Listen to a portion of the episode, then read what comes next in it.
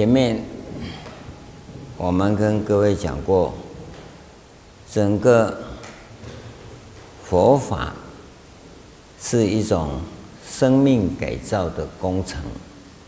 很显然，它不是你想象的。啊，五大败笔是一切修行人不能成功的原因。那么各位啊，也都很认真的在在找，很认真的在找，然后呢，也都愿意听话，啊，师父怎么讲我就怎么做，绝对的忠诚。这个都没有错，但是你这个因缘呐，你一定要知道，你所处的环境是一个什么样的环境。古代的环境跟现在环境有什么不同？古代的环境啊，叫文盲，因为大家都没知识啊。但是你要知道。古代是一个开放的社会，你要记得哈。现在啊，都有知识，是一个封闭的社会。古代的开放啊，是没有所谓舆论的事。这一句话你要记得。现代人完全否认古代的。古代讲一句话很简单：日出而作，日入而息。地利与我有何哉？官府跟我什么关系？我就早上天亮就起来了。我跟你讲，早上天还没亮就起来，啊，天黑呀就休息呀。所以古代的人都是摸黑在工作。跟你讲，摸黑工作你不知道。我们到后来啊，就是清朝以后啊，就有一个东西啊，就叫蚁诀，有一种火啊，晚上啊，早上起来的时候，那个把它点亮，带到田里去，啊，或者菜园里面去工作，大概一大早天还没亮以前，都在菜园工作，然后到天快亮的时候。回来吃早餐，稍大概田里的田埂看得到了，就下田去了。到了黄昏的时候啊，他们就回家了。所以你看到的牧童啊，大概都是黄昏的牧童，没有一大早的牧童。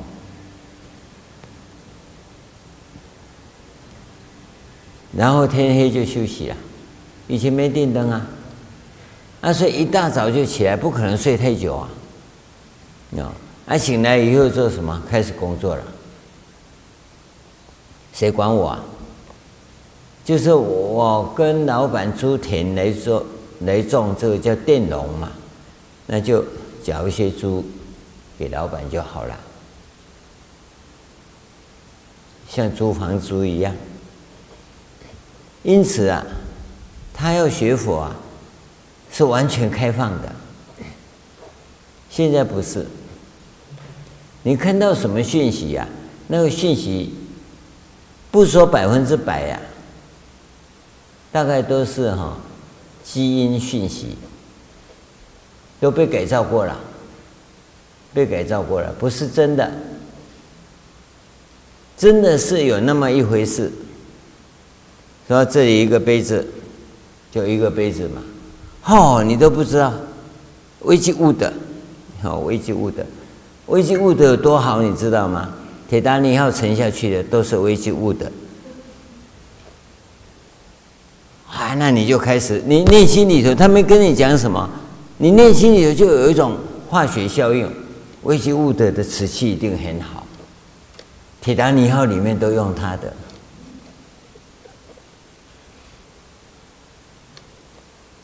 本来就只跟你讲一个杯子嘛，那么他这里头为什么要跟你讲那个危机物的？跟你讲铁达尼号，就是让你产生一种化学效用，然后你不知道，然后你你你再买就要大桶的不要，嗯，我要英国的微积物德，啊，英国的微积物德跟台湾的大同同等级，然后你知道吗？你根本就不知道啊！微积物德在铁达尼号的时候，那真的买的就跟大同一样，因为最最普遍的东西嘛，不是大同不好，因为它经营的好，很普遍。啊，所以整条船上都是微积物德的瓷器，没错。但是你今天看起来，哦，它不得了，它哪不得了？什么不得了？最好的杯子你还没看过，它只告诉你那喝茶的杯子而已啊。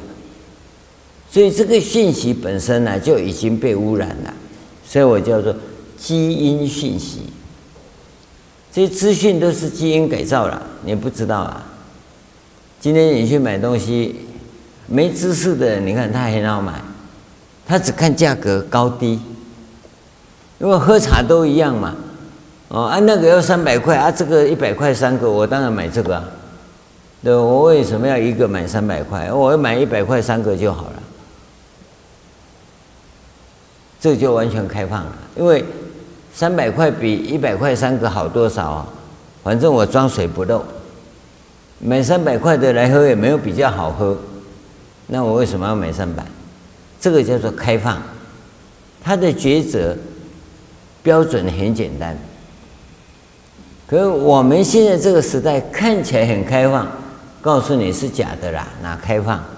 已经把你框在很多框框里面，你再怎么选，因为你要选这些框框，还有一个价值判断在里面，你没有办法真的完全开放的去选择。所以这是一个封闭的时代，那你要学用你的想法，你根本学不到东西。早上在跟庄慧师讲，这个刑法是什么？你知道吗？我们讲这么多了，什么是佛法？什么是知识？你知道吗？你现在听我讲的都是知识，啊。有一个地方是佛法产生的地方，为什么这样？你有没有那个为什么？一个政府啊，统治这个国家，不管哪个政府啊，他的目的呀，一定都是要让国家安定，人民幸福。这是一个基本前提，要不然他要干嘛？他不是土匪，土匪是抢了就走了。啊，他既然在这里，这老百姓是他的，所以他给老百姓幸福安乐，这是必然的嘛。那么这里头，假如有人在作怪的时候，他是不是要把坏人抓起来？好了，这些坏人的家里会怎么讲？你这政府是暴君。对不对？不然你怎么把我家人抓走？那你家人做坏事的，你不讲，你就说政府把你抓走是不对的，那这什么道理啊？那天有一个被警察拦下来，啊，你怎么这样子？你是暴违法暴力，嗯，我就马上打电话爆料，嗯。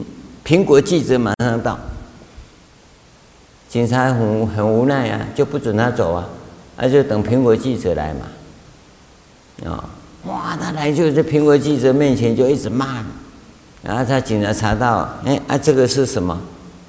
嗯，这不知道啊，呃，一看，啊，这小白粉啊，海洛因呢？啊，啊对不起，这个我是租的啦，租的车子不知道里面有海洛因呢。哦，这个跟我没关，你看看。啊！警察把你拦下来，那、啊、你就说警察暴力啊！啊，你你现在看到海洛因人人赃俱获，你说这个我租的，这不是我的车子。那、啊、你看那些爆料的消息可靠吗？里面背后也隐藏着什么东西，你知道吗？今天我告诉你，你在学佛发生同样的问题，你要追求佛法。真的吗？你背后的动机是什么？还没被爆料了，还没查到小白粉呢。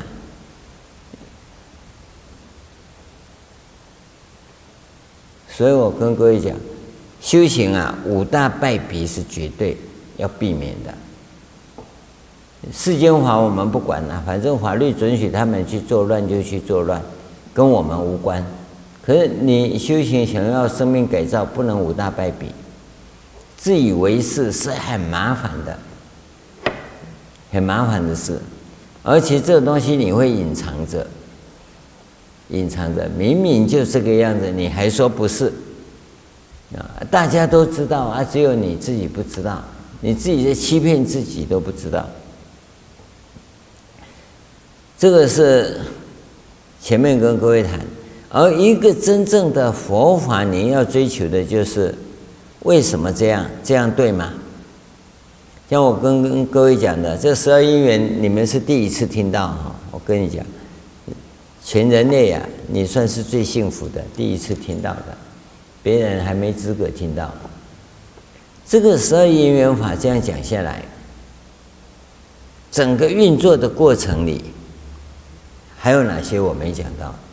我不是全讲到啊，啊，哎，讲这样子你已经受不了了，啊，已经有人在抗议了，我通通听不懂，啊，他都通通听不懂，我还要再讲下去呀？那恐怕连我也不懂。我现在是跟你讲说，四缘名色是事实的作用，名色缘六入。是五蕴的作用，这两个关键呐、啊，造成十二因缘的状况，也就是生命怎么进入身体的这个主要原因。告诉你，那么这个主要原因当中啊，是证明说真理的存在与诞生，不是生命那个东西而已啊。真理的存在谁知道？在宇宙洪荒，真理就在了，根本就没人知道啊。是我们的觉性在我们的身体里头，让我们觉醒以后，我们才知道有真理那么一个东西。其实你不出生，这真理也在啊；你死了，真理还在啊。真理不会因为你生才来，你死才又走了，不会啊。它是永恒的存在。所以你不要以为自己多了不起啊！什么英雄黄土一堆而已啊！自古以来多少英雄豪杰，现在呢，还不是王阿包一堆？嗯甚至于还被盗墓，嗯，尸骨无存，不知道哪里去了，真的是不知道死到哪里去了。越是有名的英雄，你就越糟糕，你知道吗？那默默无闻的死在那里，还没人理他。嗯，你要曹操死到哪里去啊？已经找了多少年了？那曹操墓，所有发现的曹操墓里面都空的。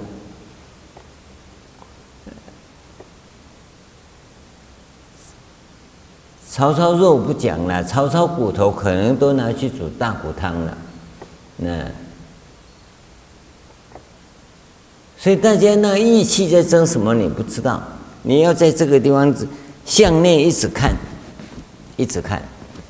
好，现在讲的是四、名色、六入会产生触、受、爱这样来的。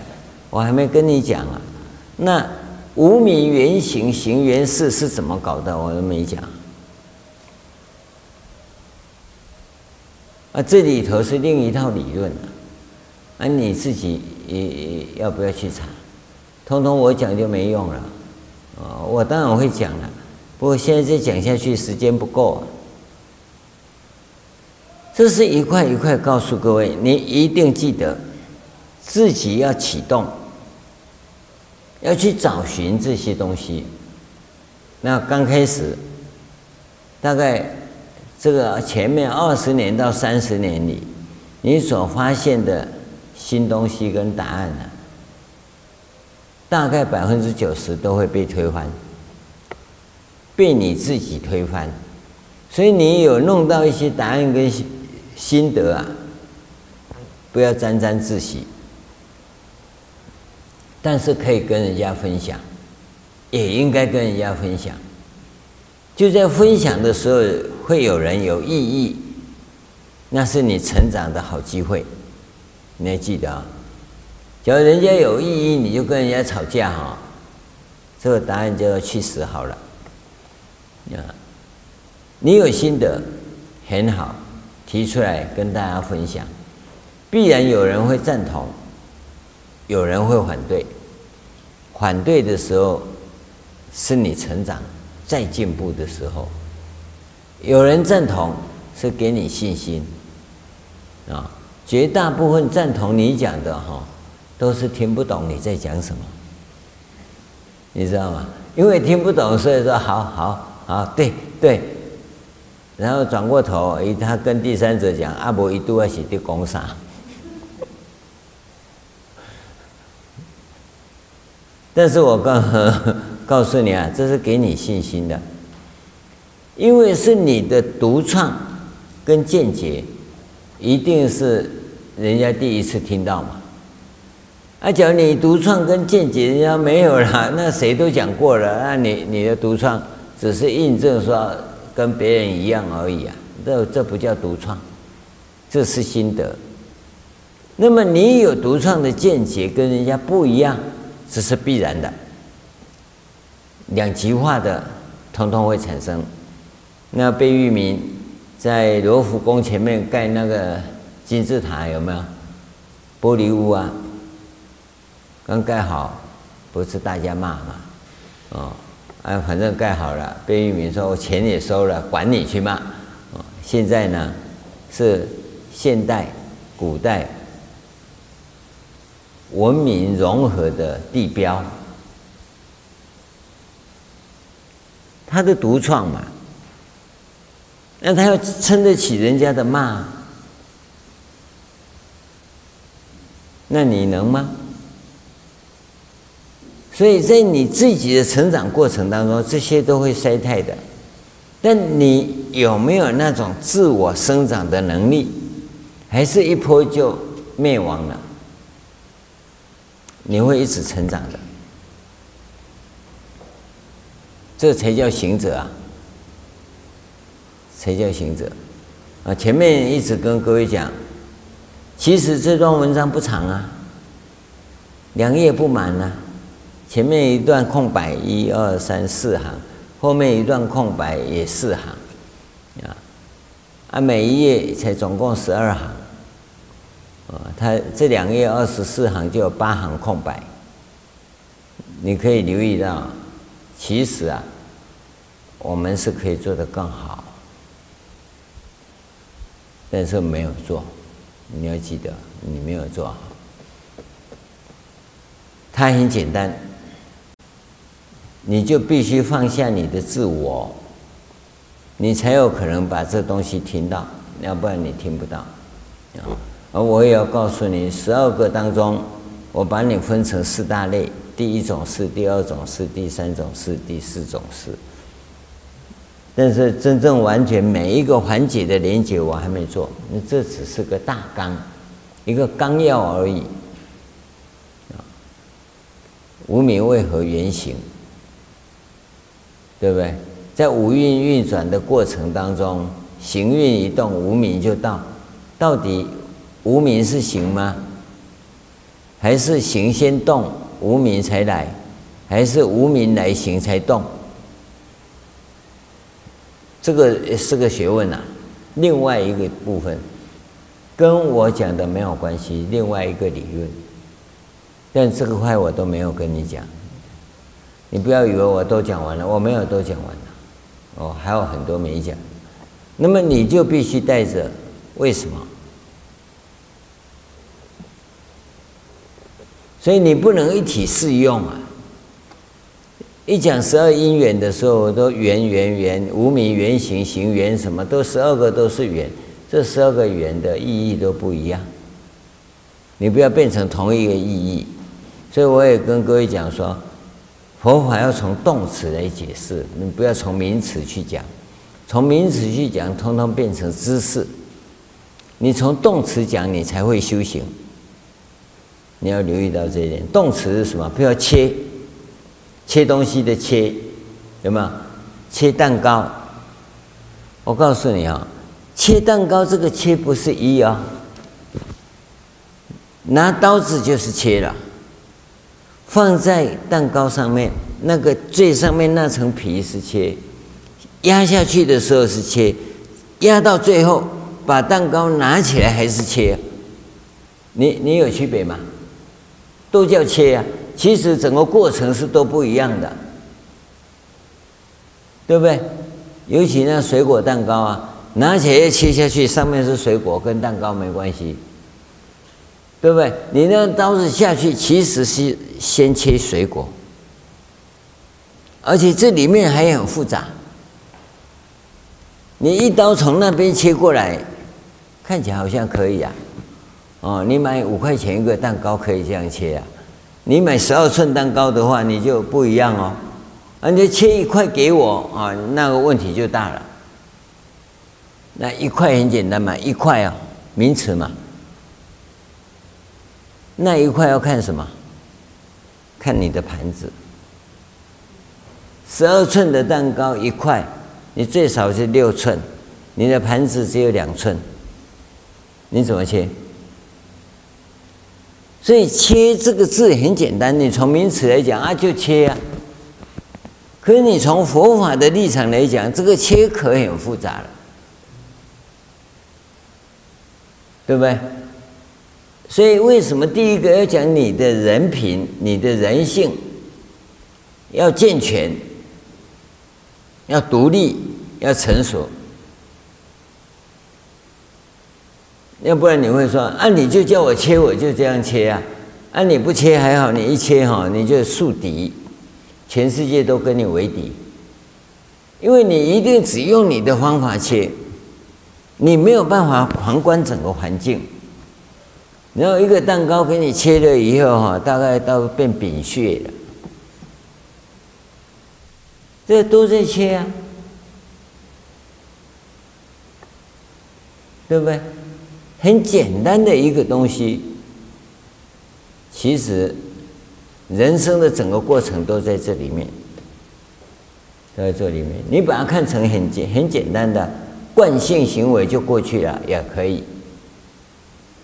所以为什么说终日吃饭不着一粒米，终日穿衣不着一缕纱？你全部是惯性。有一次我说。在芝加哥吃饭，吃完饭出来，从餐厅吃的热乎乎的出来，因为已经零下十度了。这一阵风来啊，我说衣服全不见了。啊，那怎么办？那衣服不见来怎么办？那你没穿衣服啊？哦哦，我知道了。一句话讲出来，大家都听错了。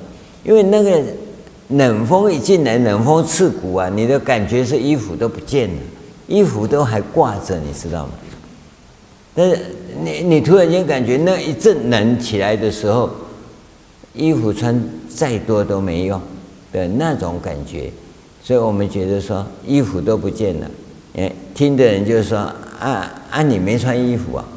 你才没穿衣服呢，我没穿衣服，我从餐厅出来不是从浴室出来啊。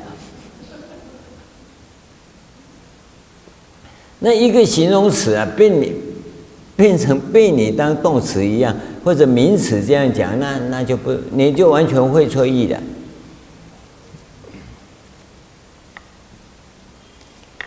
所以为什么讲词汇讲什么？你你绝对不要执着，不要自以为是，不要五大败笔，这是个关键。好，前面讲完了啊，这些没讲的也跟你补充完了哈。补充说那些我都没讲啊，所以我都讲完了。要再讲那个部分呢，那还要很长的时间，所以不讲。这一回光把这两个跟你讲出来啊，就不错了，就不错。啊，而且这一回啊，我跟各位讲，要要你们自己发心，谁来整理？这里讲了几个重点啊，刚才那是一个理论上的重点。还有心态上的重点也讲了，还有整个佛教制度的重点也讲了，一个修学的重点也讲了，啊，这呃这三律仪、三解脱、三圣道，这个讲的都很完整、很清楚，啊，从根本定义的，我们叫原始佛教的，一直到大乘佛教的，到我们普贤圣的过程也都讲过了，啊，所以前行、正行讲了。妙行没讲，因为你不到那里讲妙行没用啊。那、啊、你知道前行怎么修？修道最重要，修不到你正行也上不去。啊，啊，讲一点正行啊，是给你一点奖励，赶快把前行修好，进入正行，这叫三圣道啊。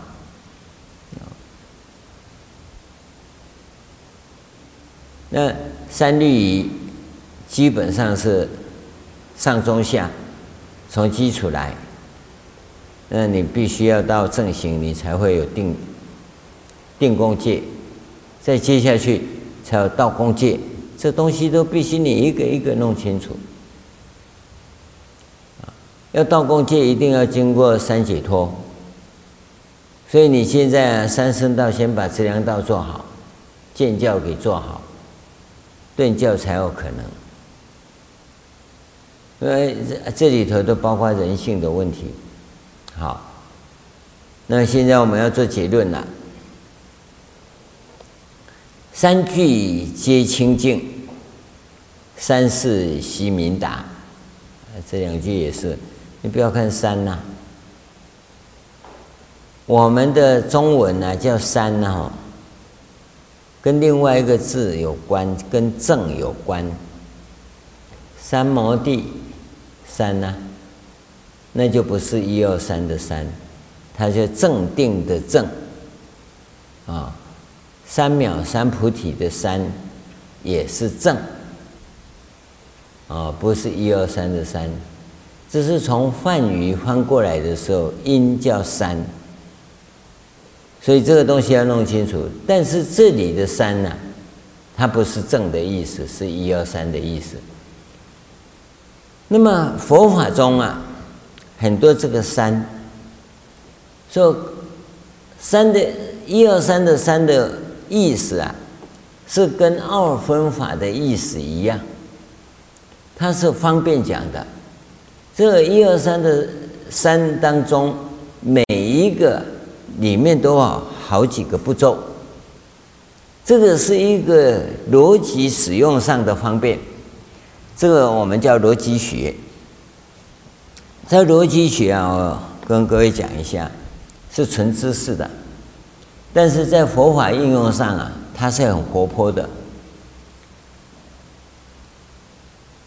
般若经里有一个叫做“四句百非”，有没有？四句百非呀，啊，他就用四句话讲，四就有。跟无两个东西，在讲是有非有，这是两一个一句话。那么非有非无，第二句话哦，非有是无，第三句话是有是无。第四句话，四句、啊，就涵盖一切，叫四句百非。这是一个层面基本的你要有的认知。在印度的逻辑里呀、啊，它有七句百非，要讲七句，不是四句，四句还不够穷尽，他讲七句，这个我就不记了，记不起来了。啊，这个早期呀、我还跟各位讲过这个东西，这就表示它的逻辑呀是非常精谨的，非常严细，就叫我们叫微积分的那种逻辑。那么二分法有点像四四句百非，三分法有点像七句百非，三分法是比二分法更进一步。所以通常是用二分法，你很清楚。非此即彼嘛。那佛教为了避开这种肤浅的是非选择题的这种方法，所以他就用三分法。就你那个划分非此即彼以外，还有第三种。这个第一个啊，先把这个东西给鉴别出来，然后一二三的三种当中啊，它还有很多种，每一种里头啊又分好几种，那通常也是再分三种。那这个三种里头呢，每一种又分三种，它会一直。通常是讲到第三阶，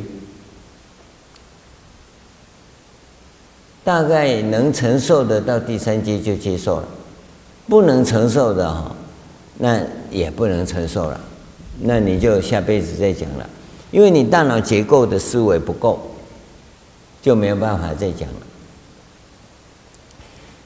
现在这个地方三句啊，按照三律仪来讲，啊，我们讲。北解脱戒、定共戒跟道共戒，好，北解脱戒啊，大概也分三。我们说它是属于下品界，是你作意修行的，所以三归五戒啊，就等于是下品下生的下下。但你必须有这个基础，没有这个基础，上面都没有了。那么皈依得戒体，五戒为起步，最简单的划分。那你看五戒其实是世间法，其实是世间法，它就从世间的现象界开始，开始向实相界走啊。那你这个现象界不能确认，你就没有办法进实相界。这很简单哦，哦，已经很清楚了，可是你就死在这里。现在我们办活动，很多人就讲说，师父他没有皈依的，有没有皈依就给他皈依啊。可是他说他不皈依啊，我说他有没有接受报名？啊啊有啊啊有就皈依了嘛，不然他来干嘛？你想想看。嗯，那他应该皈依佛、皈依法、皈依僧，那那是仪式。他已经缴钱报名来到寺院里头，那不就进来了吗？你又要把他踢出去搞那仪式干嘛？对不对？他已经接受你才进来了，接受不就皈依了吗？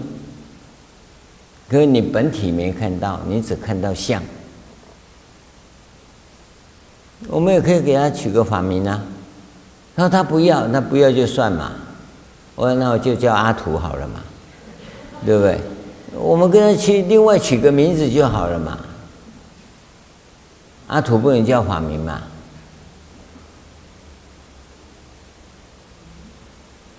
啊，这很奇怪哦。按说不是我们本觉苍龙，一定要从龙字辈能能人胜果，从能从人来讲，嗯，那你就叫果然好了。不是果字辈吗？果然可以吧？啊，不然你叫他能吃嘛，能自备嘛，对不对？能睡也可以呀，对不对？像你们那种字辈，不要种稻种树，对不对？种菜好了。你认为法名有什么取？这不是很奇怪的事吗？学佛是很活泼的，都被你们打死了。这个一定弄清楚，下品戒只是告诉你说，你要去认识这个问题，啊，然后教导，然后这个时候啊，还有第二个中品戒，这下中的，啊，那你会说我要受菩萨戒，嗯，为什么要受菩萨戒？哦，密密麻麻，啊，六重二十四轻，十重四十八轻，我。你好像被虐待，也就很高兴了哈，对不对？戒律越多，捆得越紧哈哦，那个五色绳都绑起来，哎，你愿意？可以，这进阶嘛，更进一步。嗯，你说这还不够哈？四十八、五十八条算什么？我我我要说具足戒，嗯，可以吗？有些人呐、包括具足戒在里面，终身受持啊都不开的也有，那通通变成怪人，通通变成怪人。你看印度佛法的戒来到中国啊，改变了很多。这些祖师大德不是不知道，他们为什么改？譬如我们吃饭的叫唯口食啊，种菜啊，印度是绝对禁止啊，你不能种菜，不能下田。啊，来到中国以后，变成一日不做，一日不食。百丈禅师那大禅师规定的，一定要下田去啊，不然为什么要出坡这件事？在印度不准出坡的，修行人就去修行，什么事也不干，除了中午来吃一餐以外，就就回去休息了。他吃完就走了，碗也不洗，洗碗人别人的事，啊。所以他一定脱钵啊，他不煮饭呐，啊，那他洗澡很好玩啊，衣服折一折就到水里泡一泡起来又穿起来了，他不洗衣服的，嗯，洗澡不像你们一定要用肥皂去污染河水，他没有啊，他把那个鱼鳞洗一洗给鱼吃就好了。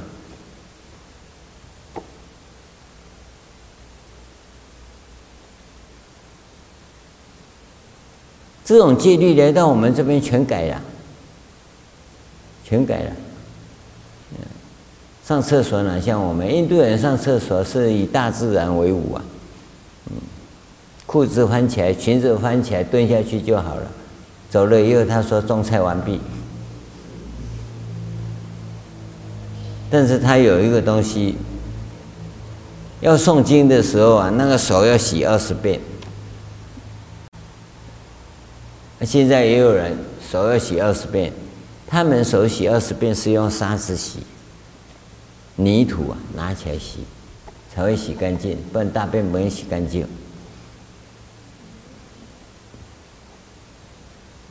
现在人呢，肥皂用手洗二十遍，所以都富贵手会脱壳。嗯，还问你说师傅这样要怎么办？我说以后就不要洗了，把它剁掉就好了。嗯，在卤凤澡的时候一起卤进去好了。你不懂得变通啊，因为印度是一个森林文化的国度，它出来托钵很方便，很方便。中国尤其在北方，冬天到哪里托钵啊？下大雪怎么托钵啊？那所以你看，印度大部分打赤脚，下大雪你打赤脚，所以你一定要穿鞋子、穿袜子。好了，这就来了。你懂得通权达变，要去变化，去适应，这叫开遮吃饭。当然，这种特色一出来，就变成中国佛教了，跟印度完全不同了。它是个热带地区，热起来头都会冒烟。呃小鸟在树上睡觉，都睡到昏倒了，掉下来，根本就不用去抓小鸟，它就掉到你面前来。你在那边打坐，它从树上摔下来。它是那么热的地方，所以他们可以不穿衣服啊。其他教又不穿衣服啊，叫天衣派啊。那我们到冬天看你去不穿衣服啊，这两个月我们这里看你怎么不穿衣服，你不要把棉被都穿起来就好了。所以环境不同，戒律是跟着变的。佛陀在热带地方定的是热带的的戒律，我们在寒带的地方，那你要怎么调？这就是变化。所以，这次虽然这是下品界，是做一修的别解脱戒，你有没有清净心，愿意求上进，那你的品位就从下下到下中到下上，通常到了下上以后，你会入定。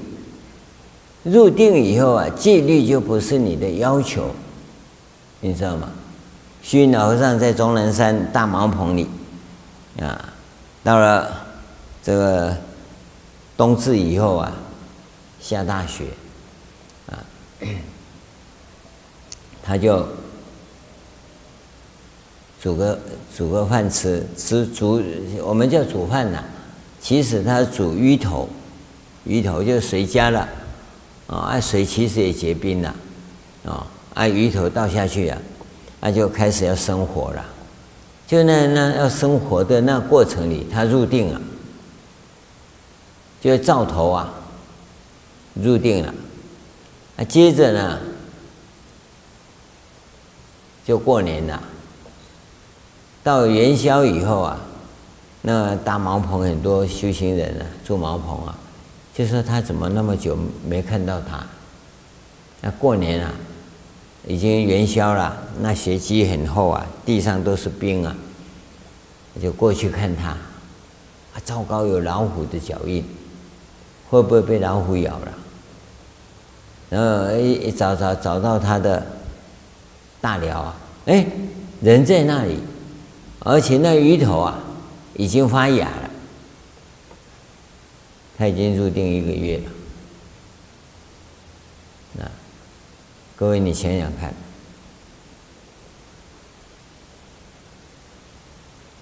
我们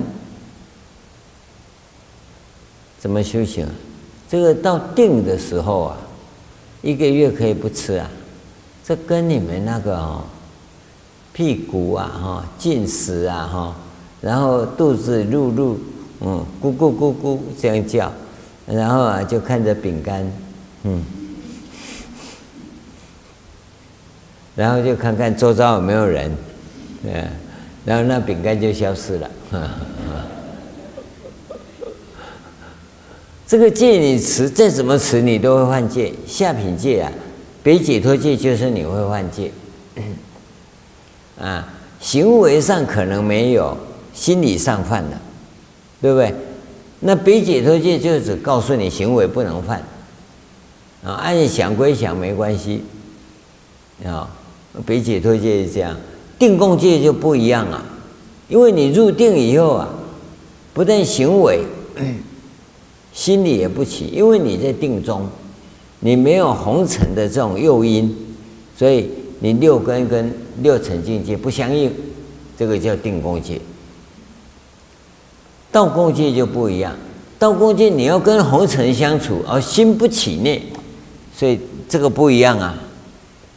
所以这才叫上品戒。那把你关在一个地方，那你都没有沉静，那当然你不起心动念。但这个是比那个起心动念的要好啊。所以这是定功戒啊，因为在那定的范围内嘛。那道共戒是。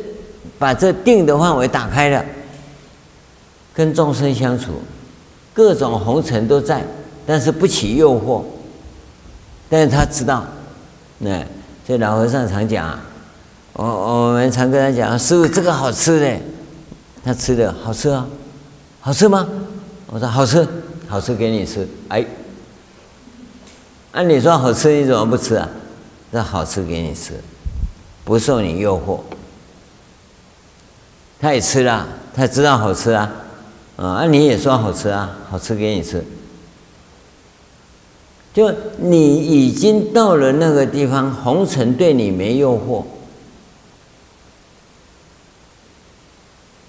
你可以跟定中一样，这个叫上品界啊。所以我们在跟你讲的上中下品，跟你讲的上中下品不一样。你在北解脱界里头也讲上中下。那是下面下品界的上中下，知道吗？不是说你持的戒都是下品呐，因为你讲的是下品的上中下。你要知道作意这个东西啊，那我们在教你的，你愿意接受吗？你说人家才没这样讲，因为你你就跟那个。那个盆栽里头的那那个那一棵一样，你你只懂得盆栽这里头的土，而且你很要命的就是必须人家浇水，人家不浇水啊，你就会枯死，因为那个土就那么浅。所以你要知道，这种封闭型的人呐、不是开放型的人呐、生命是很危险的。当人家不再给你讯息的时候，你就完蛋了，因为你茫然嘛。不但这个样子，你以为你很美啊？你是被修枝的，人家修剪你的枝叶，把你那个姿势给做起来的。那个美是人家看的美，不是你自己美啊！啊哦，以前我们一个荣本呐，哦，专门给我照顾那一棵全台湾省盆栽比赛第一名的，给他刚开始带回家半年还不错。嗯，他浇水啊，那个都不错。半年后懒了哈，啊，结果他死了。要死之前全部长出来，啊，那个生物的本能没有修剪的本能啊，它就长出来了。啊，我们在中坜的时候有一棵，啊，盆栽种，我想说这试试看嘛，这盆栽那么小，那一棵啊，诶，也也也是比赛得奖的第五名的。我想说哦，这个关在盆子里实在是太辛苦了，把它移出来外面看看。因为盆栽的树干是很小啊，它已经六十年了，但是头很大，那个树是很矮，就种到地上以后，马上长起来，结果那个树干长不大，你已经变形了，你已经变形了，它。那榕树可以长得很大，但是，呃，给你养了几十年以后，它那树干就那那么小，移出去就那么小，然后枝就长得很快。为什么会那么快？后来研究才知道，它在盆栽里头根很多，根呐、啊、都盘根错节。它除了表面那一层土以外，它其实吸收的是水，下面都是根。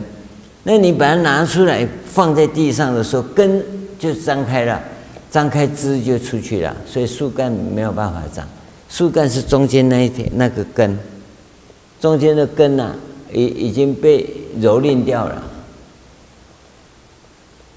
所以各位要知道，我们的生命啊，为什么跟你讲学佛是生命的东西，是要看生命。即使一棵树、一个盆栽，我们在看呢、都不一样。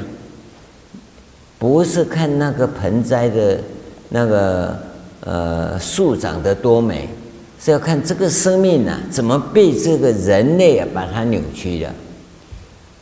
你想想看，在盆栽里头是那个像榕树那树有一个主根，还有须根，那个细根呐、其实就枝啊，长枝啊，会长得很大的那个部分。那个干呢是主根。可是你在盆栽里头几几十年了，那干已经融掉了，没有了，因为呢盆栽就那么矮嘛，所以你移出去的时候，那个干的主根呐、等于没了，所以它长不高。这个就是我们在跟各位讲，生命的存在跟运作是最初的部分。你只要连这个都看不到的话，你学的只是知识，不是佛法。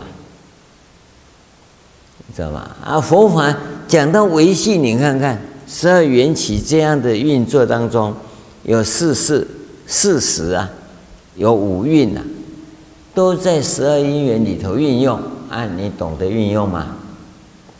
要不然你怎么会懂得佛法？你懂得只是知识而已啊。然后自己就在那扭来扭去啊，奇奇怪怪的动作啊，那那不是佛法。好。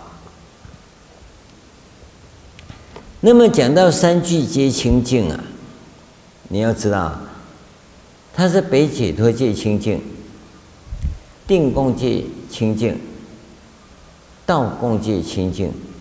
你要你留意到，尤其道共界是很重要。那你呢？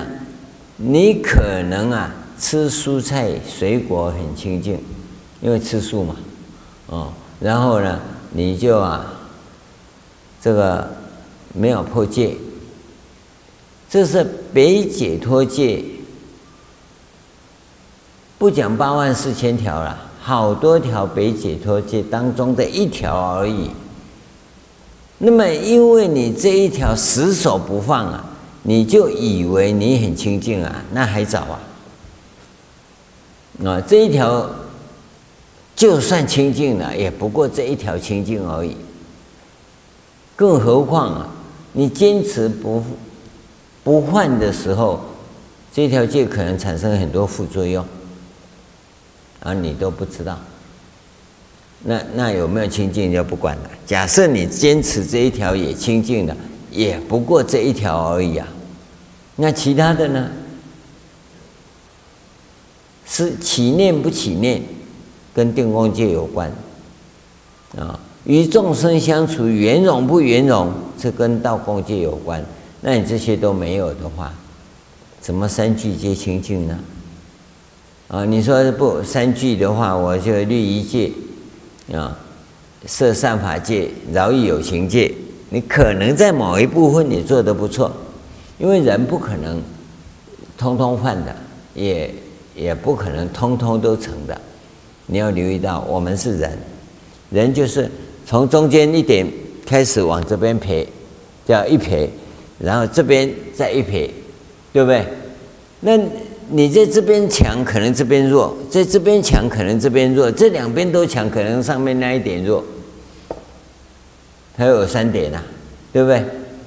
啊，最重要一点就是中间那一点，那一点你连接的不好，那一点没有连接好啊，可能不是人，对不对？可能变成入，可能变成八。虽然是两撇，嗯，你撇的不当啊，就不是人了。所以你要留意到啊，既然作为一个人，那你就要知道要怎么样圆融，被变成是我们所要求的。你这个圆融做不到啊，你很难，至少在人世间的人天善里头。人天的圆融你都需要，人天的圆融是跟佛法的究竟圆融有什么不同？我们常在讲啊，现在就要问的是这个啊，人天圣的圆融，它也要圆融啊。那佛法也讲圆融啊，人天圣也讲清净啊，佛法也讲清净啊，有什么不同？文字是一样，内容完全不同。人天圣的清净跟啊，人天性的清净是指外相，出世间的清净啊，是指内在。所以修行人有一种气质，你看他没怎么样。可是他会散发某一种清净的气质出来，这个是你看不到。他不会啊，服装穿得很好，像我这个就不是清净了，还要戴个项链，对不对？那和尚的项链，呃，这庄严嘛，是给众生看的，因为众生是看外相的，哎你就必须穿僧服，这样才庄严，才叫大师、小师、大师，是输到脱裤子叫大师啊。小叔就不必了啊，脱衣服就可以了。嗯，因为众生看外相，可是真正的行者啊，他是散发一种气质给人家，那个叫清净。所以这两个是有不同的，世间的圆融跟修行的圆融也不一样。道共界的圆融啊，是纯真。啊，世间的圆融啊，会伪装，会伪装，嗯，在人家面前是是是是是很好很好哦，一转脸回家夫妻相对啊，你赶快给哦，哦，你今天给我难看哦，对不对？所以就有很多家暴会产生了，家暴发生啊，常常让人家发现一个问题，怎么会呢？他们夫妻不是很恩爱吗？在别人面前他就亮晒晒恩爱给你看了，啊，要回家回家你给我小心，就有家庭家暴的问题存在嘛，这就伪装，行者不伪装，他一句话就撞出来了，啊，在我常讲，在多伦多。多伦多占山金舍啊，那性空老法师啊，跟那个陈祥老法师讲好了，啊，占山金舍给我们，啊，这加拿大佛教会会长要给我，然后呢，要赶快办移民转过去，啊，啊，你是梦参的弟子吗？我说是啊，那你能不能请梦参来一趟？我说好，他是我们大师兄，啊。我把这事业啊交给大师兄的弟子，跟交给我的弟子一样，啊，就就把梦参请过去了。他们一见面啊，这个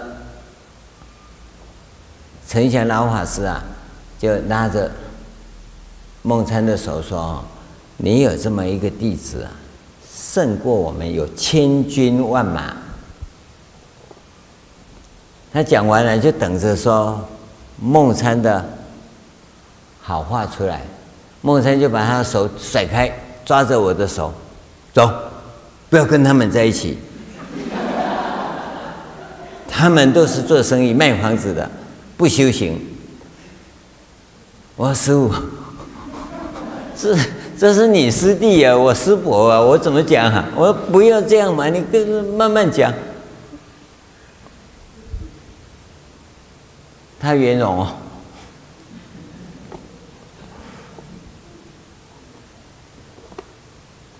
所以从此以后，占山精舍不用再讲经了。要得罪人家，不要这样得罪嘛。可他就这样子啊，他都肚子讲想什么就讲什么。我说要修哦，安内哦。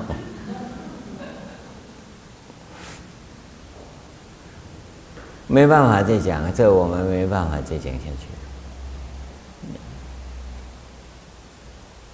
对他来讲叫圆融，嗯，他回家很好睡，我回家就不好睡了。那两个师伯，我看也非常恼火。为什么会有这种情况？我们自己应该弄清楚这种东西。这种事对我们来讲绝不可能的事啊！我在草堂寺讲经啊，讲完以后啊，跟那个地信法师啊，实在闹得很不高兴，啊，他还跑到宗教局去告我说是邪教，嗯，我我实在那边是气得讲不过来，讲完了，终于讲完了哈，赶快走，啊，他们说还要请他吃饭，那请他吃饭实在没什么话好说了，已经气得要死了。走了以后啊，有个同学跟我讲：“师父圆融一点，要圆融一点。”我气得都都喷到鼻子来了，你还怎么圆融啊？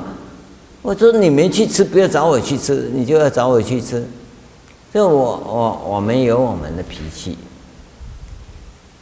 我们都讲圆融，我也要圆融啊。可是跟这种东西在一起，实在是没办法。我们这种习气还在那里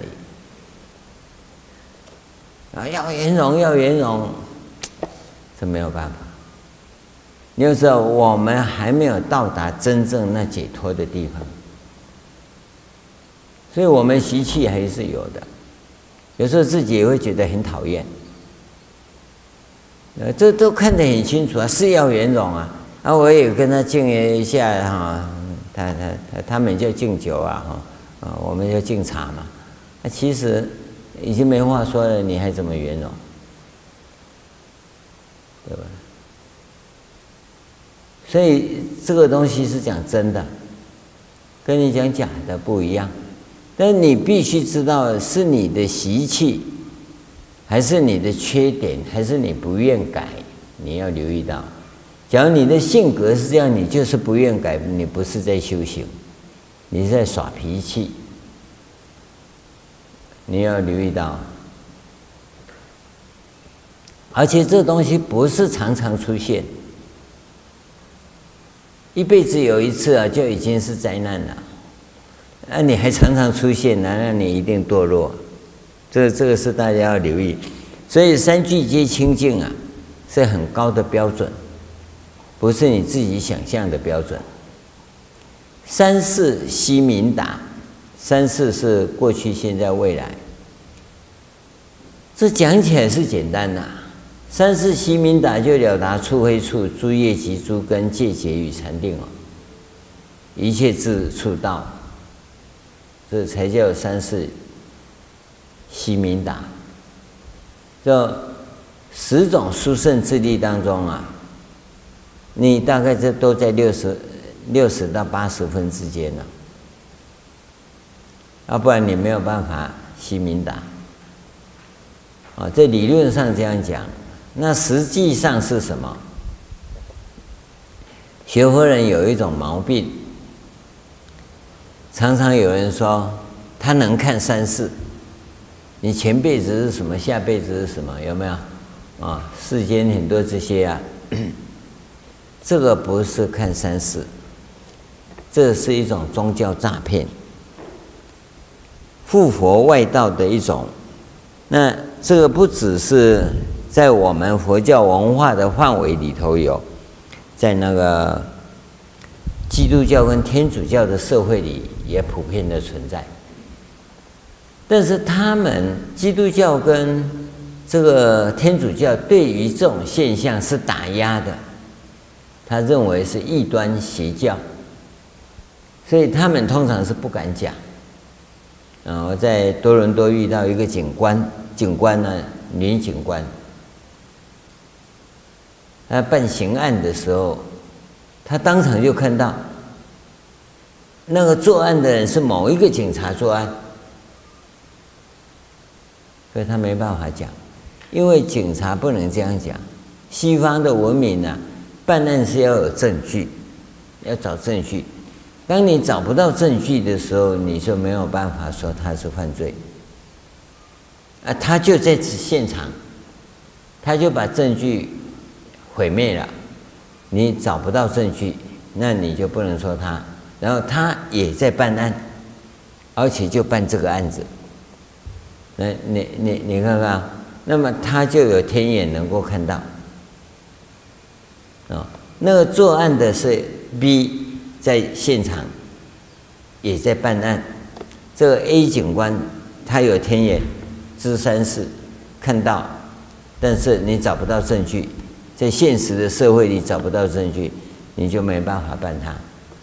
哎，他来问我说：“我天眼有没有比他大一点？看能不能替他找到证据？”我说：“我没天眼的，没办法看。”你想想，不不是没有，有，但是。他们的文化社会是打压的，那我们的文化社会因为都在讲这些东西，你也没有办法打压它，因此很多宗教混饭吃，就混在这里头混吃的，这是一种啊。另外一种啊，是专门职业化的，在跟人家看病，啊，你前辈子是怎么样啊？下辈子会怎么？这辈子你要怎么样？啊，家里要摆个八卦钟啊，或者摆一个什么东西就可以改变啊。八卦钟要我家里卖的啊，你去外面买的不算。那钟表店也有很多钟八卦钟啊，啊，你一去买我就没得赚了啊，你买我的就有得赚嘛。啊，他其实也赚不多，一个钟能赚多少钱？对不对？几百块、一千多块，然后他要给成本呐，啊，他就在做生意，这也没有错。他以做生意的立场讲讲这些呀。多少有些帮助，啊，还不算宗教野心，这只是宗教混饭吃。那我们来讲啊，哎，人家讲的是好的就好嘛，啊，花个几百块家里多买个钟也没什么不好，啊，或者买个什么装饰品啊，那有的是卖风铃啊，什么都无所谓，啊，因为我给钱他卖东西也合理价格嘛，那都不要紧。那有一种善心人士，他是不赚钱的，啊，这个是比较可怕，因为他不收钱，啊，不收钱你就认为啊，他这个是好人，是好人哦，啊，这个好的就不太好，因为他都讲错误的讯息，啊，最有名的，就是你们所知道的那前世今生的这种书啊，他还是个医生啊，哦。他做催眠术，然后能够知道你过去多少生以来的事情，然后你看他的记录，我是没看的哈，看的同学们讲的，前辈子是什么什么什么，结果讲一讲，他都是女人，他都不曾当过男人，留意哈，这就是问题啊，不可能生生世世都是女人。这第一个，第二个也不可能生生世世都是人，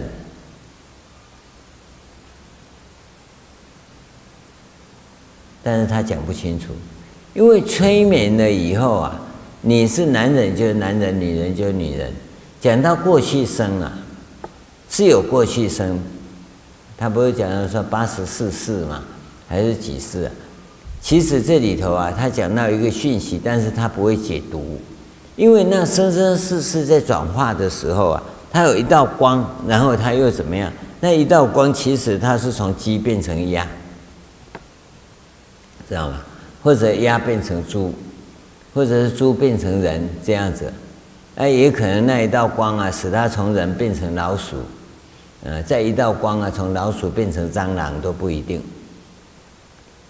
而这里头啊，除了种类的变换以外，以外，它还有性别的变化，不是没有，但是他不知道，因为催眠师啊，他只看那个部分。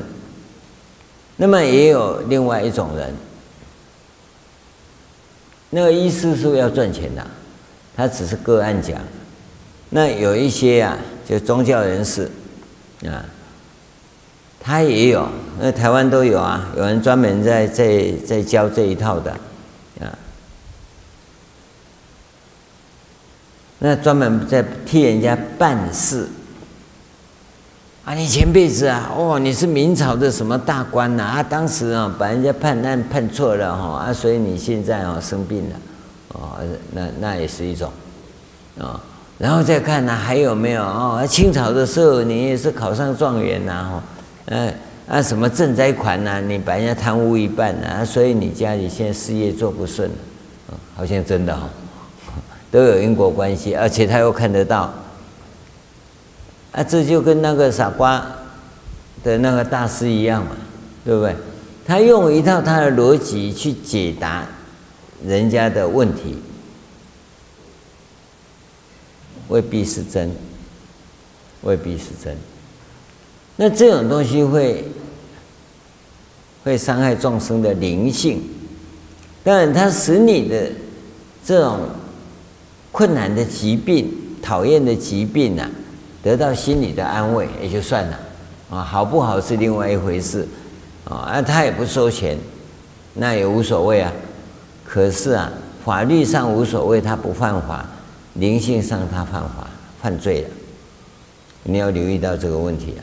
所以对于过去、未来是什么，不要乱讲，不要乱讲，啊，你能讲最好是讲这辈子的。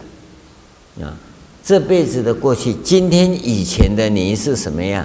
今天以后的你是怎么样？简单的讲就好，因为你也不是在算命啊，对不对？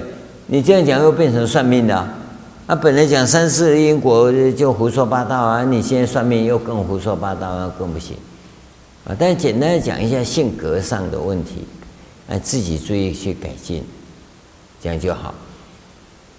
所以三世要通达。它是佛的十种智力，你也做不到，也做不到。但是挂在佛教周围的地方啊，很多在利用这个东西，这两个部分。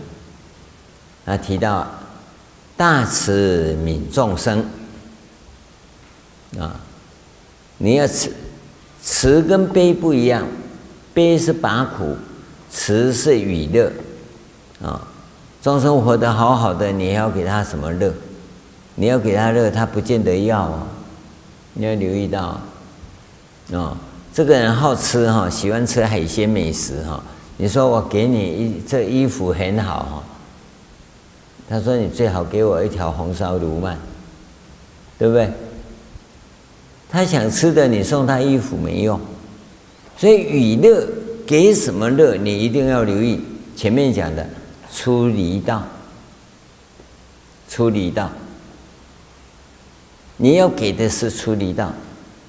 所以，怎么启发众生灵性的觉醒、人生的觉悟，这个才叫与乐。这基本定义要弄清楚啊，因为它的用词，古代的定义是拔苦与乐嘛。大慈大悲观世音菩萨其实是大悲观世音菩萨，他就在帮人家拔苦，所以叫救苦救难，大悲观世音菩萨。那弥勒菩萨是给乐的啊，所以你看他大肚子啊，背个布袋啊，什么东西都给人家，他是形象上的一个表达。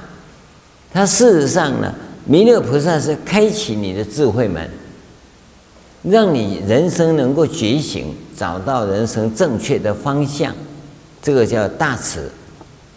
所以欢天喜地大慈弥勒菩萨，还有。啊他欢天喜地是指人生的觉醒上面来讲，不要沉迷在五欲六尘的红尘里面，这个叫娱乐，跟你在想的要给众生什么好处快乐不一样，不是呢？红尘中的那部分就叫做人天圣，救济啊、慈悲啊，有没有？那是人天圣的，那不是。不对的问题。当有灾难的时候，就救急不救贫。急难产生的时候，那佛教不分哪个宗派都要去救。可平常的那种贫啊，贫穷啊，那个不帮忙，不是不帮忙，随缘而已。因为你前辈子不不修善因，光是造恶业，现在帮你也没用。你知道吗？那度孙和尚把那个草鞋挂在那个 城墙面面前，过了三天，那么忘了再再去拿，还是在那里。当时的草鞋啊，现在来来讲啊，就是 LV 名牌衣啊，你知道吗？挂在那里，人家马上把你摸走啊啊，跟那个那个 LV 名牌包一样，爱马仕名牌包一样。呃，草鞋是很贵的，啊，尤其新草鞋，啊，放在那里三天三夜也没人看，早就被摸走了。那他为什么不摸走？因为他生生世世不偷东西呀，啊，所以他的东西也没人要，因为他不偷，他没有那个业嘛。那这个就是。你本身清净不清净的问题啊，这个在我们讲说，你要慈悲救众生、救度众生的时候，你必须看到这一点，这些才叫清净啊。那你要慈悯众生，你你给的不一样，你只是用你想象的要给人家，不是不是你想的。是众生真正的苦是什么？尤其我们在出离道上，在第一义上，你要给众生要的是这个东西。至于平常他有所欠缺的，平常的随缘，所以你也不必去在意说那些化缘的是假的，假的和尚，或是他们被后面的集团操纵的残障的婴儿。啊，不是，你不要去在意这些，你是随缘就好。那么急难的时候是一定要赶快救，急救救急就不就贫，贫是你你自己要造业嘛，你要修福啊，像杜顺人家修了福，他他是不贫的，那你你不修？再怎么帮你也没用，啊！我说跟各位讲说，一个同修买了一套沙发太大了，买的时候十七万，我想，哎呀，这这我买一套三万的就好，这十七万呢就把它卖了，啊！啊，卖了多少？他说随便的，啊，那那那很大，十二件呢，就搬下去了。搬下去就叫个搬家的来，说沙发要搬，他开个六百 CC 的来，结果只能搬两个小的去，啊，然后再回来的时候，那十件不见了。你看啊，当他没福报的时候啊，十二件人家是通通卖给你，你给个两万块啊，解决了，福报好大，十七万的东西啊，就两万就买了。可是你只能买两个回去啊，那十个不是你的，人家把你搬走了。你说人糊涂不糊涂？你们就常犯这个问题啊！啊，讲了半天呢，讲不到重点。我有十二件行李要搬，啊，啊，请你派一张大车子来。啊，你说我要搬搬沙发啊，他，你知道对方听的沙发是什么吗？啊，六百 CC 就够了啊！结果来两张就满了，啊，十张啊啊！因为家在哪里，他要带他去啊。当他带他过去再回来，那十张不见了，你的福报啊！所以你是贫的人就是贫，要帮你也没用，知道吗？就算能帮你，也不过当下而已，因为你命中没有那个架构，不具足。所以你要留意到这个部分，所以慈悯众生呢，我们不从向上看，向上是救急，救急。世间法是教你，给你一条鱼，不如教你怎么钓鱼，对吧？给你一条鱼，你就吃这条鱼，吃完你还是没鱼呀，对吧？给你一碗饭，不如教你谋生的伎俩。所以我们教的是谋生伎俩，就是他福报的伎俩。他要去修福啊，要懂得布施供养，不要那么计较。这个叫做悯慈悯众生。不是说我把家里的财富通通倒出来送给人家叫慈悯众生啊，不是，那个叫愚蠢呐。怎么开启众生人生的觉醒，追求真正有价值、有意义的人生，这个才叫做慈悯众生。好了，这三个下来，你看，三句皆清净，三世悉明达，大慈悯众生，一切无障碍。这是总结，前面的修行方式，通通做总结论。没有障碍，这圆融无碍，这是很重要的一个关键。而它是有基础的圆融无碍，不是你自己想当然尔的圆融无碍。啊，你自己呀、啊，要圆融无碍，常常是化罪也更大。啊，为什么？那是你的福报啊。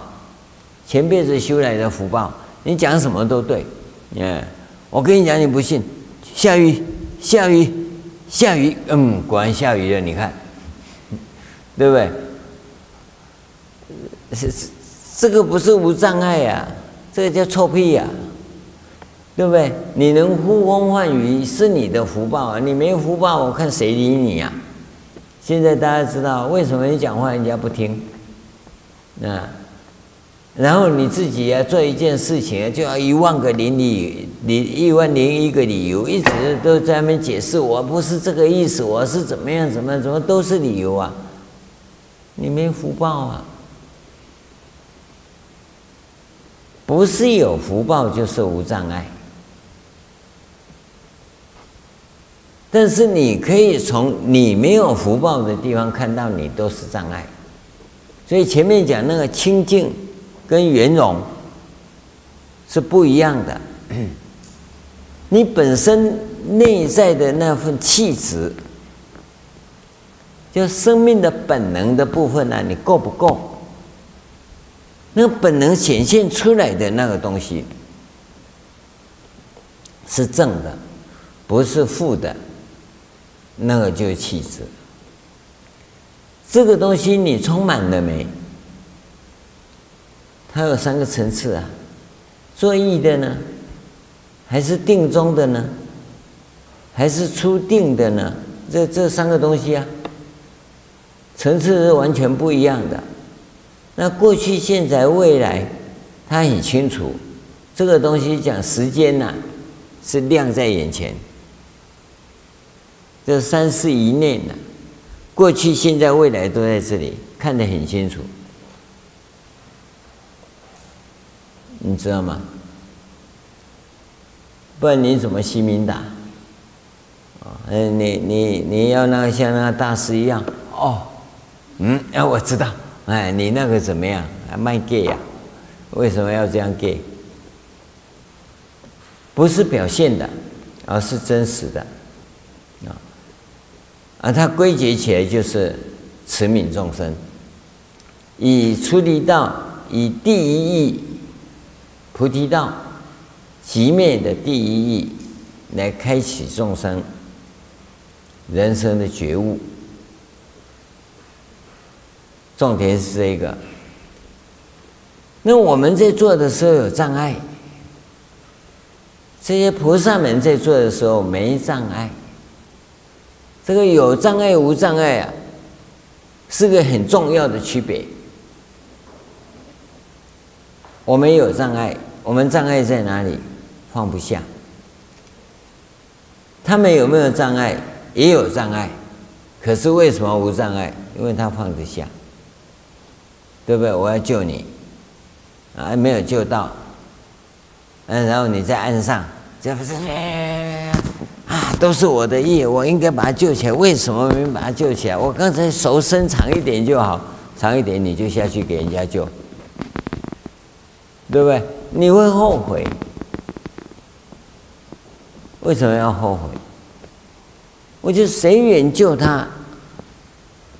嗯、呃，不应该要尽力。这个菩萨啊，要尽全力，你看舍身殒命也要救他。结果本来死一条命，现在死两条命，那你就叫做行菩萨道，是吗？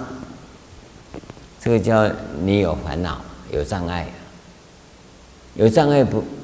跟无障碍不在这个地方做，我们尽力去做啊。然后他，哎，他也有他的业啊。你不要把他的业通通揽到你身上来，揽不过来。所以我们在教你，你到底愿不愿意接受是你的事。同学们常讲说，师父你跟他讲，我跟他讲也没用，因为他业卡在那里，我们只能用善巧方便来激发他，慈悯众生嘛。来激发他，但是呢，他的业还在那里，他不听你的，那也就算了，对不对？我们看到了，啊、我们也用我们的办法来帮助他，可是我们的办法就有限了。你现在不像佛，佛也有限呐，化身佛也有限。你看城东老母，他就没办法度了，你看，那那个阿难说啊，那老太太是。啊，师傅，你就就就就度他嘛。我说我没有缘呐，不然你去，你去。啊，阿难说不，你来，你来。他说我说我度他度不了，所以佛从这边来，他在这里，他看到佛来，他就向后转。嗯，阿难说，那你再一次，你就分身两边来，分身两边来，他向左右转。嗯，那你分身四面来，他坐在地上哭。我就讨厌你，你佛三十二相庄严，城东老母也会讨厌的。我说阿难，你去吧。那我不行，他说你去就行，因为他一去啊，这这老母看他像自己的孙子一样，哇，奇怪哎。阿难后来就问佛说：“这到底怎么搞的？”他说：“当年啊，迦叶佛时代，我这。”是阿罗汉，你是小沙弥。小沙弥知道吗？你是跟屁虫！啊，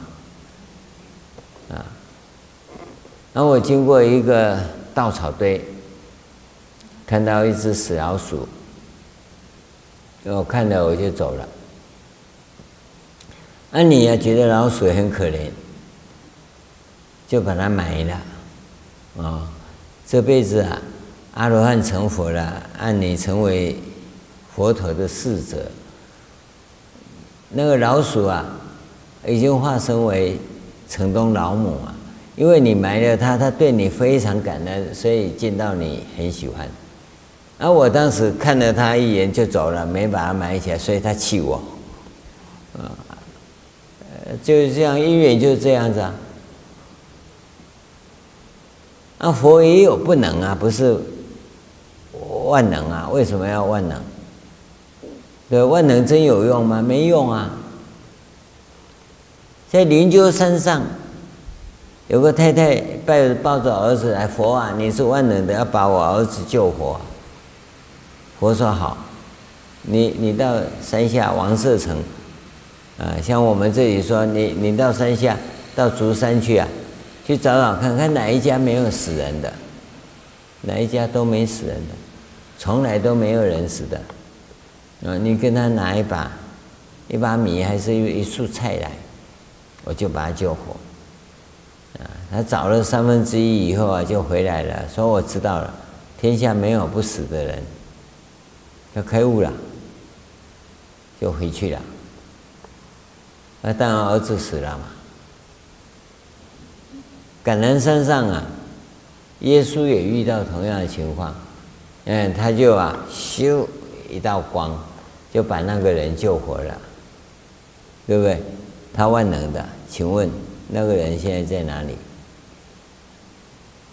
他还是死了，你把他救活，他还是要死啊。那他本来死的很安详的死的就好，你就一定把他弄起来，再受苦受难，浪费资源，说不定还污染。那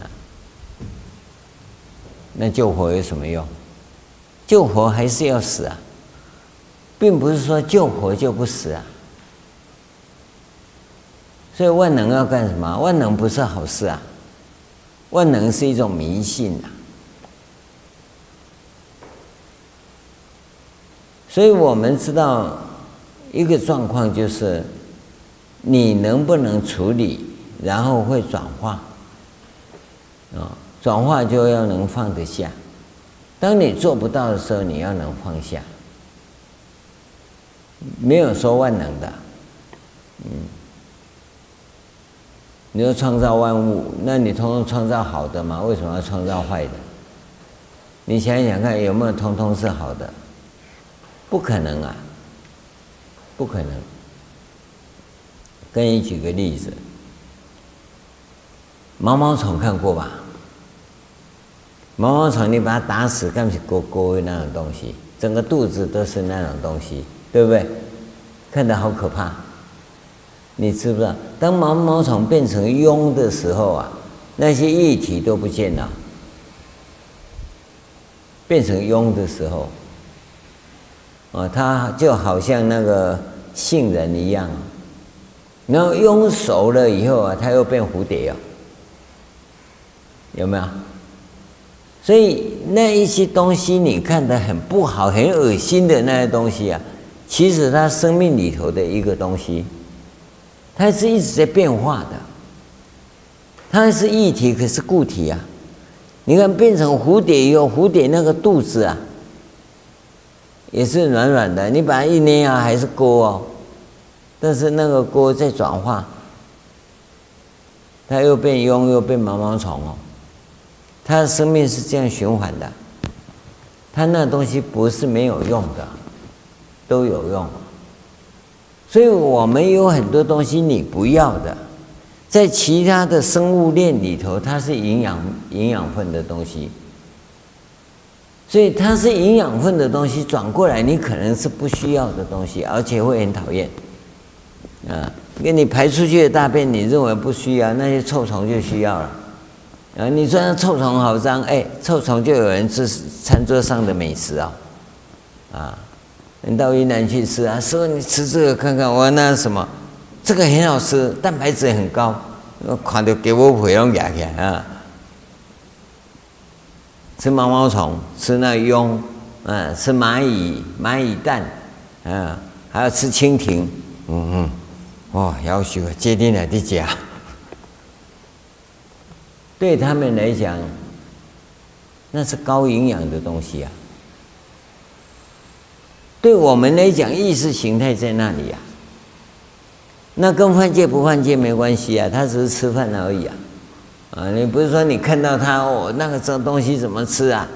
啊，那犯戒啊什么？这这不不不是谈犯戒不犯戒的，是你在那个环境里头，你看他是怎么生存的。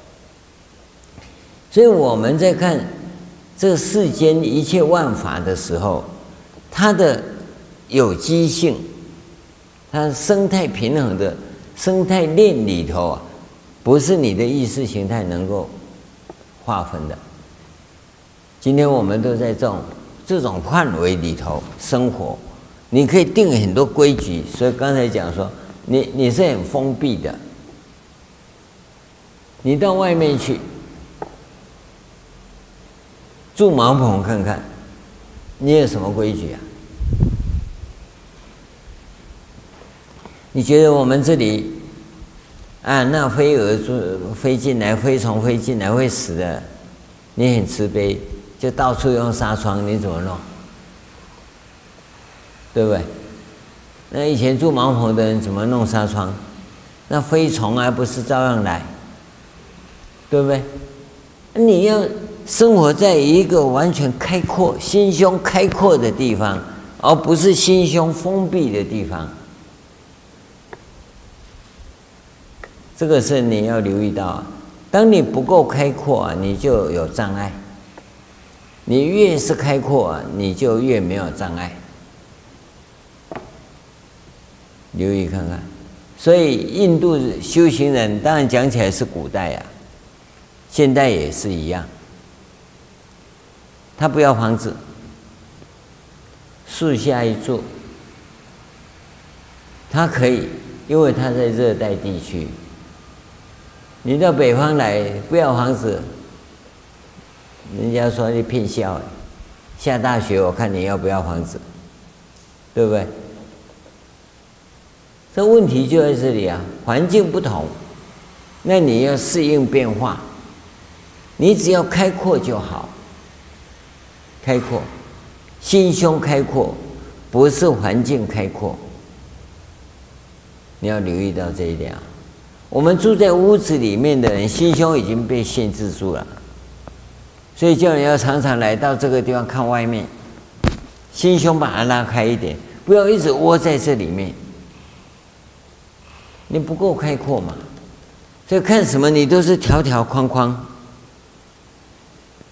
条条框框在群众相处的时候需要自我约束，你要记得。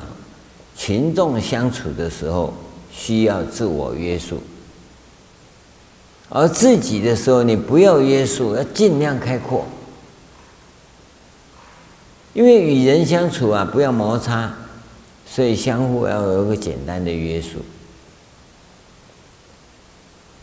当当自己的时候，你要约束的是什么？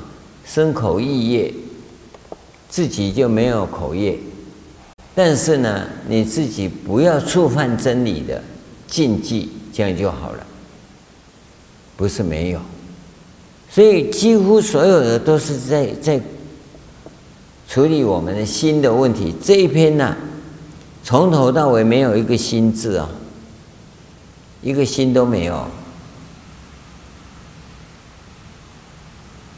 跟我们讲心法，这整个一个心都没有，但是通通在讲心法。你要留意到，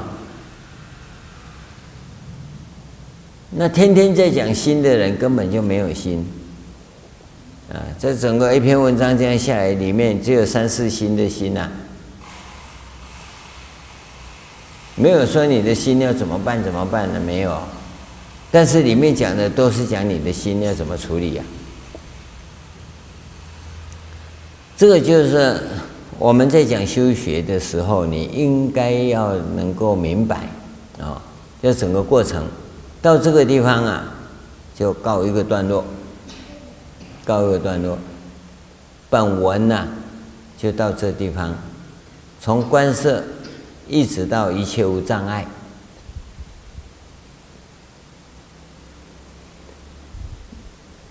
整个生命改造工程的，应该来讲，重点。那法界定还没讲哦，法界定没讲，他只是说你从凡夫开始修行真实的这一条道路讲完了。那么讲完后面这一段呢，他是称赞这个法门的殊胜。在讲这个殊胜之前呢，我也要跟各位讲这个前提。大家还记得啊？慧能跟神秀的偈子啊，当时啊，嗯，弘忍出个题目给大家写作文。那么神秀就想，他是上首弟子啊，在他的道场里，红人、黄梅的这个道场里啊，那除了师父就是他，哦。神秀啊，是最最优秀的弟子。那么他要传衣钵给大家做这个这个作文呐，啊，啊，大家都在写啊。那他在写，想说他要写，人家说他写，那假如不写，那师父也不知道衣钵怎么传给我，啊，嗯，他就写了，啊。要讲那个时时勤拂拭啊，莫使惹尘埃的这种事情。前面有一一两句话啊，说身是菩提树，心是明镜台。啊，各位知道这个身是菩提树，心是明镜台哈，是从他开始讲，还是在前面就已经有了？你们都不会去想这个啊。那他讲的啊，那所以慧能一看不对，啊，菩提本无树，明镜亦非台，那这个完了。本来无一物，何处惹尘埃？那慧能是针对针对神秀讲的啊，他要时时勤勤拂拭，莫使惹尘埃呀。那他本来无一物啊，怎么惹尘埃？啊，这下子就把神秀推翻了。这里头这个公案是一大套理论哦。那刚才提的是第一个问题啊，菩提本无树，明镜亦非台，这是慧能讲的。可是神秀是先讲的，身是菩提树，心是明镜台。好了。菩提树，身是菩提树，心是明镜台。那么菩提树、明镜台的问题是身心的问题，它已经对立了，已经对立了，两个东西是二啊。那第一个问题就是，这个菩提树跟明镜台啊，是神秀创造的，还是神秀之前就有的？这是历史的问题啊，没有人去问，这是神秀提出来的，我只能够说在怀疑啊，应该是在道信、道信。跟弘忍之间呐，这观菩提树跟明镜台的问题啊，就已经很热了。就已经很热，所以呢，神秀把它定位下来，身是菩提树，心是明镜台。那么，这样问题就涉及到这个题目啊，弘忍大师出的题目是把你们内心的境界讲出来。内心的境界讲出来，题目是要做这个。那么神秀提的这个这篇作文是，我是怎么修的？时时勤拂拭，不使惹尘埃。他讲莫使惹尘埃嘛，是让我的菩提树跟明镜台呀、啊，不沾染尘埃的一个过程嘛。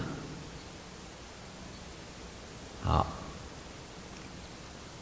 慧能不识字，不知道，就叫人家念给他听，他一听不对，菩提本无树，明镜亦非台，本来无无一物，何处惹尘埃？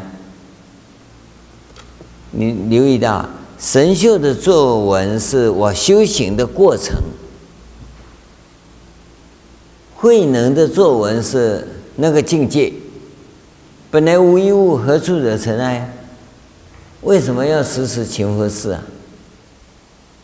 哎，这个这个不是程度的问题啊、哦。神秀的作文叫什么？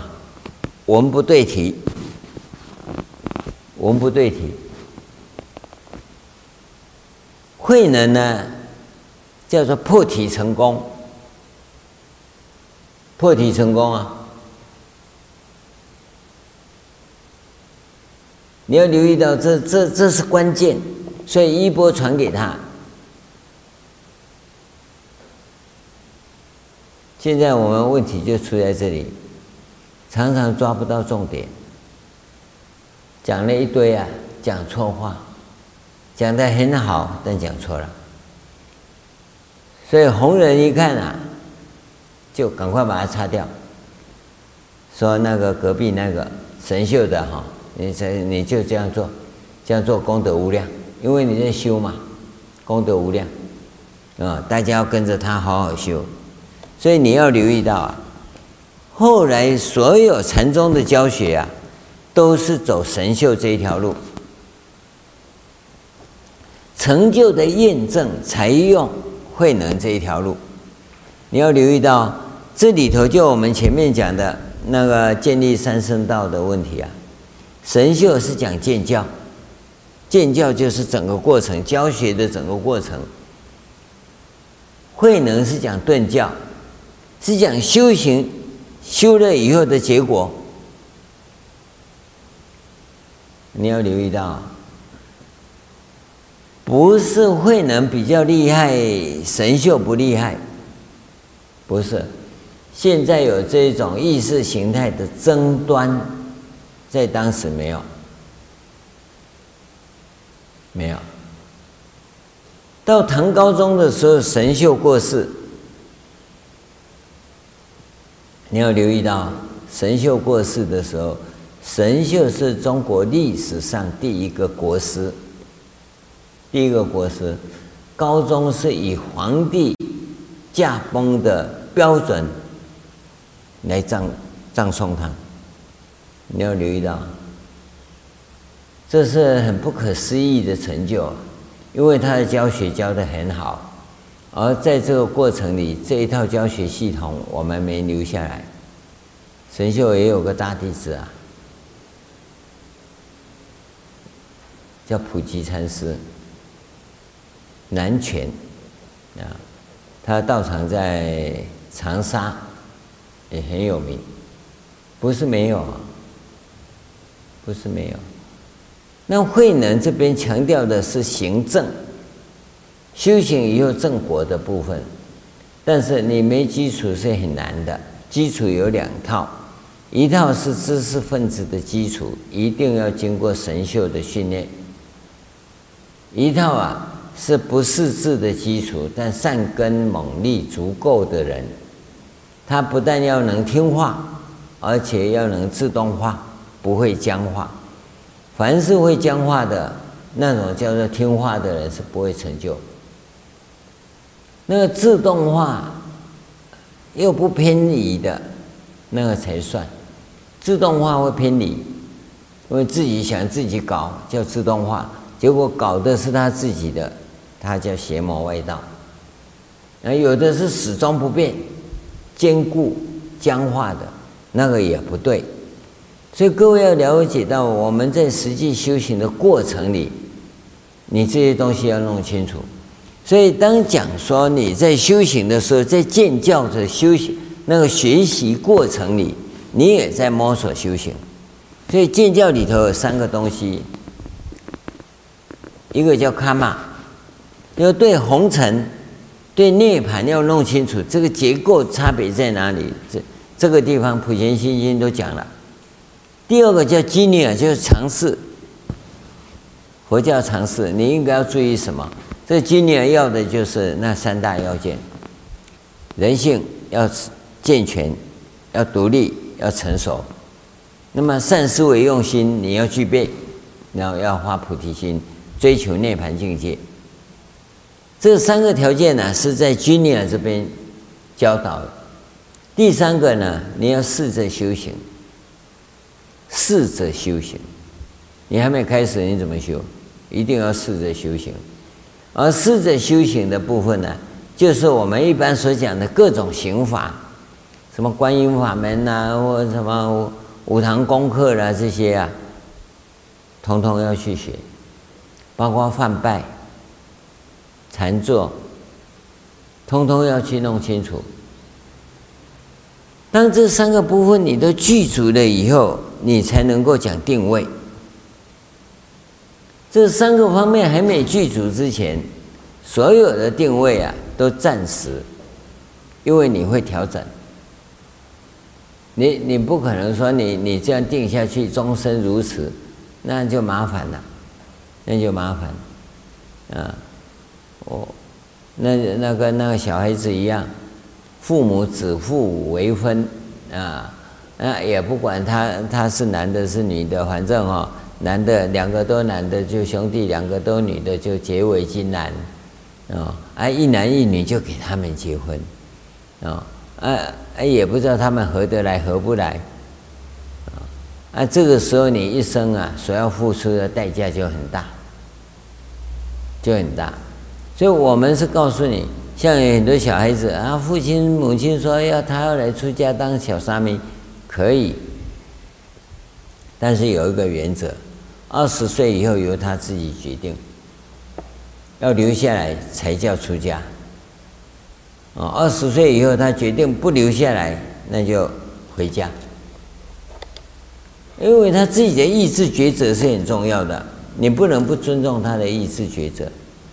那当然，在这里的那个十几年当中啊，如何教导他向菩提道，那是道场的工作。那你帮他洗脑洗不过来哈，他还是被老虎吃掉的话，那你就给他下山去啊，对不对？你不能够硬是把他弄在这里，那不行啊。所以你们在定位的时候也是一样，这三个部分要弄清楚，见教弄清楚。定位是指对顿教定位，我现在开始要修行了，我要怎么修？那个才定位。你现在都什么都不懂哎，定位要自己想的，那你的定位就要跟阿难一样。你看，我看佛陀天下第一帅，对不对？三十二相庄严嘛。哦，那那那当然我也要，我也要。结果摩登伽女一来的话，哦，为权倒立。为什么？因为你你这样道还没具足啊，啊，只看到佛很庄严，你就要出家，嗯，那那不是这样。所以有一个摸索过程，在见教的过程里，不是讲定位，是在搜寻。到顿教的时候，你就要定位了，定位。因为你要修行了，因为像 我从台北要到高雄，你要你要定位啊，这很清楚，就讲定位嘛。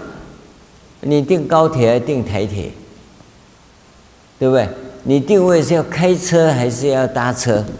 你要走公路还是走走走铁路嘛？啊，你走走一条路啊，你不能高高铁搭一半，等一下我换高速公路。那就不行了，对不对？所以定位是要起行的时候要定位。可当我还在研究，现在你们在工作也是一样，在讨论的过程不是决定，不是定案呐，定案是决定了。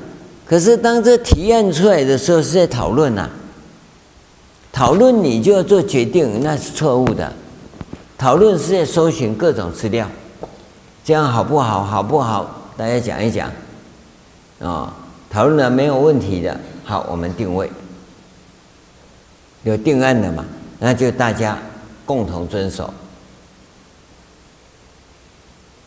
这个东西弄清楚啊，佛法的交代是很清楚。可当你的封闭啊，你就没有办法了。啊，这个很好，为什么不这样？那是你讲的，别人不认为很好啊。你为什么那么执着呢？因为你封闭，你只认识那一个，你不知道别的。啊，那一个当然很好，可是还有别的更好的。